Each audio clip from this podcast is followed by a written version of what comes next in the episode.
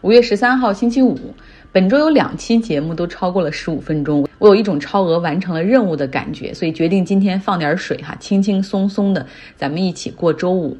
我昨天去了趟公司，然后就发现，除了我之外，少数几个人之外，大部分人都是很响应一周三天去办公室的号召。虽然每个人都骂骂咧咧，抱怨堵车，抱怨油价贵哈，我的节奏可能是一个月才去了一次。所以好多人看到我之后都问，嘿，What have you been？怎么就没看到你？你最近怎么样啊？然后我就说，哎，其实我特别忙，因为我每天早上起来都要开会，七点多就要开会，和欧洲那边工作比较多。上午的时候主要是和他们忙，然后忙完之后也该吃午饭了，就没时间来公司。这确实是实话。像昨天我为了去公司，大概就六点四十五从家出发，然后七点到公司就开两个小时的会，然后再从会议室里钻出来哈。其实没有人在不在意我去不去公司，但是你知道的，就是我还是有一些这种 peer pressures，就是会有一些压力，然后觉得哎，大家都去的话，我也要稍微去一下，所以决定以后每周去一次办公室，过过这种集体生活，也很有意思。你看这个。大家的行为的这个 pattern 都很有趣哈，就是每周大概办公室里周一和周五是没人的，因为很多人都是愿意享受一个长周末，呃，甚至会跑去其他地方继续旅行啊，或者在山里办公。但是周二到周四普遍大家会挑这个时间来公司。OK，今天美国股市呢出现一个小的反弹，但这个反弹。多是在小盘股上面，像电动汽车 Rivian 今天就弹了百分之二十，主要是他们发了一个声明，说芯片短缺的问题可能在今年有所缓解，而且订单看来依旧强势。但是，一些大的好的这种科技公司还是下跌，像苹果跌了百分之二点六，英伟达跌百分之二点八，微软跌百分之一点九。还有一些很不错的公司，呃，传统的他们也在跌，像波音今天跌百分之四，过去一个月里面跌去了百分之三十二的市值。那迪士尼跌了百分之二十，哈，在过去一个月里面。假如说这个调整哈很快，空空空到位的话，那是不是马上就要开始有强势反弹了呢？现在这些股价基本上回到了拜登刚刚上任之前的这个水平。那问题来了，这个时候你觉得它还会再跌，或者之后会触底反弹再涨吗？这就是考验大家投资策略的时候。之前有朋友问我说，美国散户也投资吗？呃，说实话，在散户热门股，就这种社交媒体平台告诉大家应该买哪些股票，然后有人指导你，或者是在这种散户交易平台，像 Robinhood 出来之前，基本上是没有太多人直接去购买股票的。就美国券商对于散户非常的不友好，大概两万美元你才可以开户，然后五万美元你才可以开放一些权限，获得一个相对合理的佣金，要不然之前你可能每交易一笔是五美元，这个手续费还是比较贵的哈。那之前呢？但大家呢选择投资方式更多的是购买基金，像有退每一个人都有自己的退休账户，那个退休账户啊是四零一 k，公司会交给基金公司来打理。然后父母有孩子的那些父母，他们会为孩子存钱，攒这个大学的学费。然后你也在市场上也有很多这种为这样的。家庭类型服务的中长线的投资的基金，基本上是定投，然后你把孩子的年龄输入进去，他就可以看到你投资周期和所承受能力的一个风险。啊，绝大部分人实际上是不会自己去操作股票的。之前，然后你想，其实也手里剩不下太多钱，一个家庭刨去住房啊、衣食住行这些日常消费，出去玩儿就攒不下太多钱。当然了，这是传统的哈，但是现在有了这种年轻一代或者社交媒体的这种散户热门股，嗯，你别忘了，在美国去年发了两次这种疫情的。救助基金，每一个人一下子就有很多现金入手，然后你在这个平台上一炒，所以一下子就出来这一群这个关注股票、关注虚拟市场，然后关注社交媒体里面，像 Reddit 那个平台有一个专门解读华尔街的，好多人就会在上面去看信息。呃，还有一群人，实际上他们会自己进行投资，就是很多在 tech 在科技行业里工作的人，因为他们自己会有很多期权在手嘛，所以他们也会去投资一些科技公司，自己也比较懂这个行业。我记得我之前参加一些聚会，就听跟几个 tech 的人聊天儿，然后他们就是说，基本上不会看短期，会把这个钱。投到股市里作为一个长期投资去买个股。然后基本上那个人告诉我说，我感觉我投出去的钱，当我点击鼠标的那一刻，它就已经不是我的了，所以我不太基本上投完之后我就不看了。嗯，那还有就是关于投资的建议呢，巴菲特不是说过很著名的嘛？就假如说你不知道该买什么的话，你最简单的就去买指数基金。呃，说的很轻松，但是你但是真的打开行情软件的时候，你一看这个所谓指数基金也有很多种选择，眼花缭乱。那美国的很多基金里面也很有也很有趣的哈，有一些做出品牌的，像比如说你喜欢激进的热门股投资，你可以选择那个 Cathy Wood 木头姐的 ARK 基金，专门去跟着特斯拉呀这种东西去买的。但是你也不喜欢它的风格，你也可以去买专门跟它反着做的，叫安泰。ARK 叫 TARK ETF，他们的这个基金的就专门会以 ARK 的木头姐的基金，然后作为一个标的来进行空投。今年这支 TARK 它表现的非常的好。在美国可以投资的东西还有很多哈，有一些人会投资买房，嗯，你想自己的存款，比如说在旧金山或者在纽约所生活的这些居住的人，他们可能没有办法去买自己身边的这些房子，他们可能会到老家或者更加便宜的地方去进行房地产投资，然后再找一个公司帮忙运营，什么做 Airbnb 短租，进入短租市场。嗯，你看，在夏威夷，我就看到了很多这样的房子，房主都不在夏威夷哈，他们是雇了特定的公司来打理，然后很快，你觉得这个钱就能收回去。然后另外呢，美国还是允许集资买房的，他们叫 collective owners，就是。你可以和几个朋友一起联合去买一套房子，像我有一个朋友，她的房子就是她丈夫和她丈夫的大学同学他们一起合买的，然后一人一层，还建了两个不同的出口，呃，这样的话可以一起抱团取暖去投资。当然，这种形式在国内是被禁止的，主要是担心会炒房。其实投资真的有很多种，但是你一定要稍微做点功课哈。就回到我们本周一的那个节目哈，这个私募基金经理 Eric 给给大家讲的，就是一定要去做些功课，否则掉到坑里你都不知道自己是怎么挂的。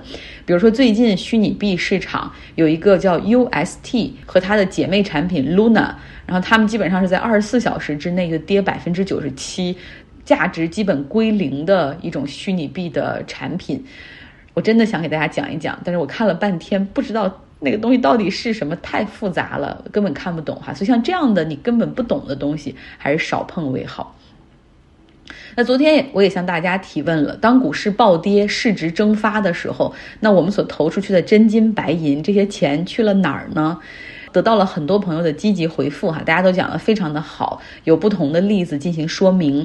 呃，希望了解的可以来到微信公号张奥同学去看一下昨天那篇文章的评论啊。评论留言的水准都非常的高，像大家基本上哈的意思就是，市值实际上是估值，它从来都是一个虚值，是对未来的预期。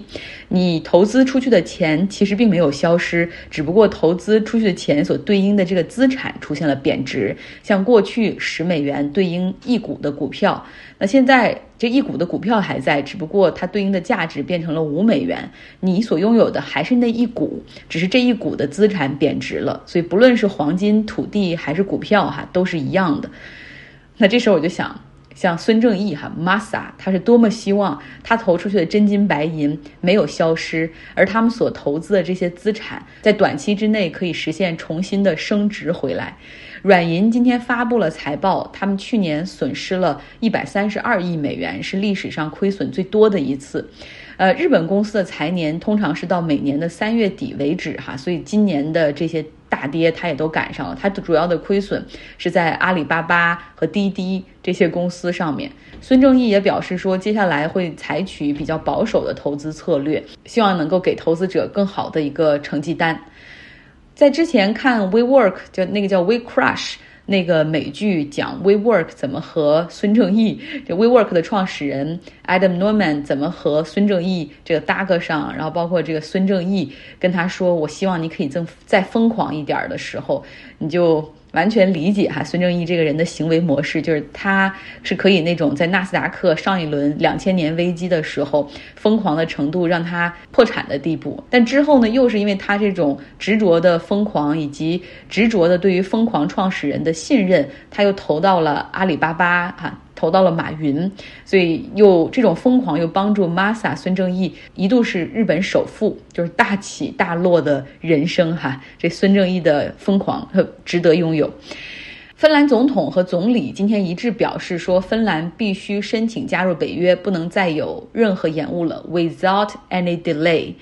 俄罗斯和芬兰总共是有一千三百公里的边境线，哈。听到芬兰的这个表态之后，这个俄罗斯简直就要气死了。本来打乌克兰就是为了削弱北约，让北约不能够再东扩，结果没想到这个连自己家门口的芬兰，哈，也要加入到北约里面去了。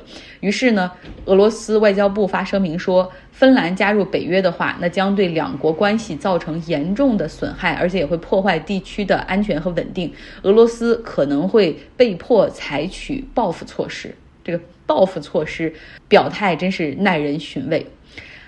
嗯，好长时间好像没有给大家专门听过我们读书俱乐部的一些内容。今天放一小段给大家听一听。我们讨论的这本书是《征服与革命中的阿拉伯人》哈，这里面不只讲阿拉伯哈，因为欧洲的殖民史和阿拉伯的这个现近代的历史是交织的。比如说，拿破仑也在这本书里出场。拿破仑曾经出征埃及，所以你看，我们的读书会里面也会有拿破仑的部分哈。我们有一个抢答的环节，帮助大家梳理一下拿破仑的一生。这拿破仑在这本书里面有有一定的出场，就他到底是一个颠覆者、侵略者、革命者，还是一个背叛者？哈，嗯，我有十一个题。还是那种快问，呃，快速抢答题，就大家如果谁知道，谁可以打开麦克风，我们可以这样梳理一下拿破仑的生平。好，第一题，拿破仑是法国人哈，但他是法国哪里人？科西嘉岛。对，答对了。好，第二题，这个科西嘉岛它是在海上嘛？顾名思义是个岛，它是在地中海。然后，请问离科西嘉岛最近的是哪个国家？好吧，这个题有点难。意大利。对，意大利吗？是意大利，是意大利。对，然后包括好像好像拿破仑的父母原来都是意大利人。然后这个这个科西嘉岛原来属于热那亚，后来被热那亚卖给了法国的，是这样的。好，呃，离这个意大利的撒丁岛实际上是最近的哈。第三题，拿破仑和约瑟芬的爱情故事，我们很多人都知道。大家看右上角的这张图片哈，就是给约瑟芬加冕王后头冠的这一刻。这个约瑟芬，请问他有什么样的特点？他应该是擅长交际。对，还有吗？比如他有没有婚史啊？还有没有？他是个寡妇。对，然后另外他们其实还是姐弟恋。约瑟芬她之前呃有有婚史，然后她丈夫被处死了，然后她是寡妇，她还比拿破仑大六岁哈。然后后来两个人就像清新刚才说的那样，就是互互在婚外都有 affairs，后来感情破裂还离婚了。不过他们两个没有孩子。嗯，好，第四题有没有孩？没有孩子。对，第四题。拿破仑他就是在打仗上面很厉害哈，但是在军队中非常有威望。后来他是通过发动政变，从军队中掌权到成为这个国家的这种就是手握国家权力。请问是什么政变？他上台了？雾月雾月政变。好，答对了。呃，第五题就是拿破仑呢，起初让人们看到了希望哈，因为他进行政治、教育、行政、立法、司法的改革，还颁布了民法典，然后把这种司法的体系哈，就是变，就是不仅是在法国推广，然后到欧洲很多国家，他他打到哪儿，然后那种民法典的理念就带到哪儿，包括现在这个民法典还是欧洲一些国家法律的一个底层框架，像法国、西班牙、德国、瑞士等等哈，都是深受其影响。但是后来拿破仑干了一件非常令人失望的事情，请问是什么事儿？非常失望，所以为什么会说他是背叛者？请问是拿破仑嫁给皇帝了？封锁吗？对对对，对对对，大家都说对了哈，就是他改改了宪法。共和国制改成了改回了帝国制，哈，等于说你彻底他彻底颠覆了这个法国大革命的这个硕果，然后他开始终身执政，并且最后直接称帝，哈，称自己为拿破仑一世。所以大家看到他当时权力有多大，就是法国是个天主教国家，按理说等于说给约瑟芬他们加冕的这个过程之中，教皇也是在场的，按理说应该是教皇给这个这个皇后戴上这个皇冠来加冕。但是当时这个这个画作也记录了哈，是拿破仑拿着这个皇冠，然后给这个约瑟芬来进行加冕。所以你能看出他已经不受梵蒂冈天主教廷的控制了哈，权力是非常大。OK，第六题就是这个书里也也讲到，在第三章一开头就讲到拿破仑攻打了埃及。请问攻打埃及是在他称帝之前还是称帝之后？称帝之前。对，答对了，就是他之前很擅很擅长打仗，带兵打仗，比如先拿下了意大利，后来又征战埃及，哈，就是这些东西是奠定了他人民心中的这种威望，哈，所以攻打埃及是在称帝之前。OK，第七题，欧洲大陆上面后来就组织起来多次的反法同盟，请问主要有哪些国家？这中间是不停的变化的哈，所以主要有哪些国家？呃，英国、呃，英国、普普鲁士、奥地利、俄国。对对对，英国、奥地利、普鲁士还有俄国哈这几个。啊，这反法同盟中呢，奥地利有一段时间是退出来了，因为他跟法国结盟了。嗯，有一个原因当然是他打输了嘛，然后就法国说不如你跟我结盟吧。但中间还有一个联姻了，是谁和谁结婚了？拿破仑不是娶了那个后来的那那个妻子，就是奥地利的公主。第八题，这个拿破仑后来还出兵俄国，哈，在冬季来临之前就迅速占领了莫斯科。那俄国人是怎么对待拿破仑即将占领的莫斯科呢？这个我们在上一本书里火烧，火烧，把它全部都烧光，烧光，然后让他没有办法补给。对的，对，交所政策，俄国人的那种自我牺牲精神，哈，牺牲小我为这个。嗯，国家的荣誉在这一刻显示出来了。OK，第九题，一八一四年的时候，反法同盟击败了法国，然后拿破仑呢，他就是投降并被流放到了叫厄尔巴岛上。后来，法国的旧的王室哈，就是路易十八，他重返巴黎，然后重新成为国王。那这个是一个王朝的复辟，请问什么王朝的复辟？是不是波旁王朝啊？答对了，波旁王朝的复辟。好厉害哈！呃，第十题，拿破仑后来卷土重来哈，重新又掌握政权，有了一个百日政权。然后他又带兵第七次和反法同盟交战，我们都知道败在了这个滑铁卢战役上。请问滑铁卢这个地方现在在哪一个国家？比利时。答对了。那击败拿破仑的是谁？谁获得了滑铁卢战役的胜利？好吧，大家都记得失败者，不记得胜利者哈，就是英国的威灵顿将军。OK，我们来第十一题哈，这个拿破仑的家族呢，他们当时掌权的时候叫做，就是以他们的姓氏为命名的王朝，叫做波拿巴，就是他的姓氏拿破仑波拿巴。然后拥护拿破仑的人，他们就是在法国有一个名号叫做波拿巴主义运动。然后后来呢，这个拿破仑三世哈被拥护为总统。然后这个人也是，就是他一开始也是威望挺高的，大家就想，就这个波拿巴主义这些人就拥护他回国，然后做这个总统，因为这些人不喜欢那个就是波旁王朝嘛。然后结果这个拿破仑三世他自己也是政变，然后又改宪，然后又称帝，恢复帝制，就做了跟拿破仑一世一样的事儿。那么请问拿破仑三世到底和拿破仑是什么关系？这个题很难。我来解释，拿破仑三世实际上是拿破仑的侄子，就是拿破仑弟弟的儿子。但是这个人的他的妈妈又是约瑟芬的女儿，所以他又他又可以是从约瑟芬那边来算，他又是约瑟芬的外孙，就是这么的乱。呃，这个拿破仑三世他当这个法国这个皇帝的那些年里面，他极力的在扩大海外殖民地哈，包括在。中国的当时打的这个第二场的第二次鸦片战争，当时法国的这个包括英法对中国的侵略等等，那个时候的皇帝就是拿破仑三世。后来他是怎么下台的呢？在普法战争之后，哈，这个法国失败了，然后他被迫流亡英国，最后是死在了英国，哈，这是拿破仑的他们的这个波拿巴王朝。OK。听了这块儿之后，哈，大家来怎么看待拿破仑？就是他到底是颠覆者、革命者、侵略者，还是背叛者？哈，看从哪个角度来看？呃，谁愿意说说拿破仑？好像我们历史书上对拿破仑的评价还是很高的。呃，拿破仑这一块是这样，就是他对国内来讲，初期因为他做了一些就是改革吧，是受到了拥护，是认为他是改革者，推翻帝制的改革者。但是对于俄国来讲，他作为侵略者，是因为。俄国当时还属于这个帝制的时期，沙皇俄国时期，然后他是推翻帝制的。所以说，在国内的这种舆论宣传来讲，他是一种侵略者。